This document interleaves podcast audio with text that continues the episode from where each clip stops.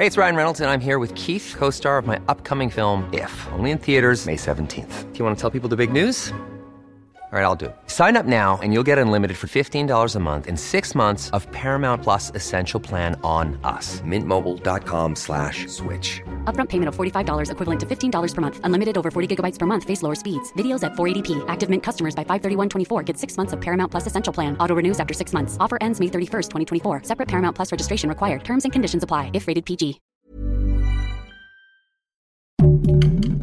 Heraldo Podcast, un lugar para tus oídos. La lucha contra el crimen organizado no para. Las autoridades mexicanas han bloqueado millones de pesos. Esto es Primera Plana de El Heraldo de México. El gobierno de México, el ejército y hasta la Guardia Nacional se han puesto las pilas para combatir al crimen organizado, pero la unidad de inteligencia financiera del SAT no se ha quedado atrás y le dio un buen golpe a sus finanzas. Sí, de acuerdo con el cuarto informe de la Estrategia Nacional de Seguridad Pública, la Unidad de Inteligencia Financiera bloqueó más de 1.860 millones de pesos entre abril de 2021 y marzo de 2023. Esto representa más de tres veces los recursos del Fondo de Aportaciones para la Seguridad Pública asignados a la Ciudad de México para 2023, ahí no más. Según las autoridades, esta lana corresponde a 10.905 cuentas bancarias que fueron congeladas por estar relacionadas a actividades ilícitas. Ante esto, desde la Secretaría de Hacienda dijeron que esto ha ayudado a debilitar la delincuencia organizada en el país. Sin embargo, aseguraron que aún deben trabajar para terminar con ella de raíz. ¿Crees que lo logren? Si quieres estar bien informado sobre las elecciones del próximo año, no te pierdas la cobertura Ruta 2024 a través de todas las plataformas de El Heraldo de México. Escríbenos en los comentarios qué te parece este episodio.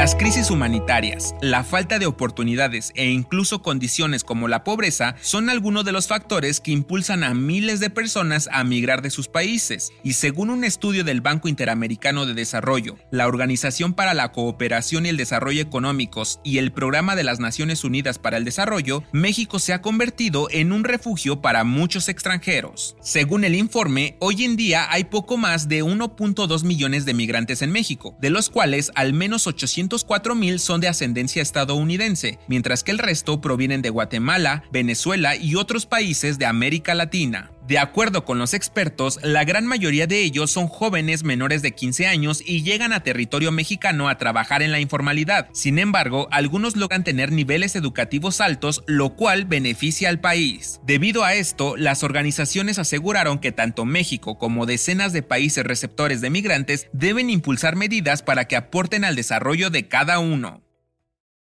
En otras noticias, este fin de semana el Congreso de la CDMX aprobó la ley Monzón para retirar la patria potestad a padres que sean condenados por el delito de feminicidio contra la madre de sus hijos o hijas. La capital se suma a Puebla como los estados que han avalado dicha legislación. En noticias internacionales, el gobierno de Estados Unidos dio a conocer que Ucrania ha recuperado el 50% del territorio que había perdido en la guerra contra Rusia y confían en que ganarán el conflicto por completo en los próximos meses. Y en los espectáculos, éxito total. De acuerdo con medios especializados, Barbie recaudó 155 millones de dólares tan solo en Estados Unidos durante su primer fin de semana en cartelera, por lo que se convirtió en la película más taquillera en 2023 en el país, por encima de Super Mario Bros. la película. El dato que cambiará tu día.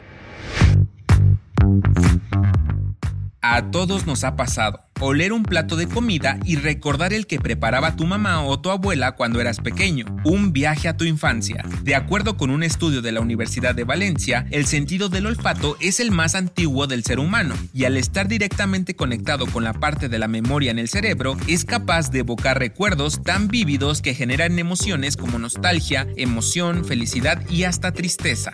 Por ello, cuando olemos un perfume o un platillo que recordamos con mucho cariño, nos transporta a esos momentos momentos que quizás creíamos haber olvidado, pero siguen presentes en nuestro subconsciente. Yo soy Arturo Alarcón y nos escuchamos en la próxima. Esto fue Primera Plana, un podcast del Heraldo de México. Encuentra nuestra primera plana en el periódico impreso, página web y ahora en podcast. Síguenos en Instagram y TikTok como El Heraldo Podcast y en Facebook, Twitter y YouTube como El Heraldo de México. Hasta mañana.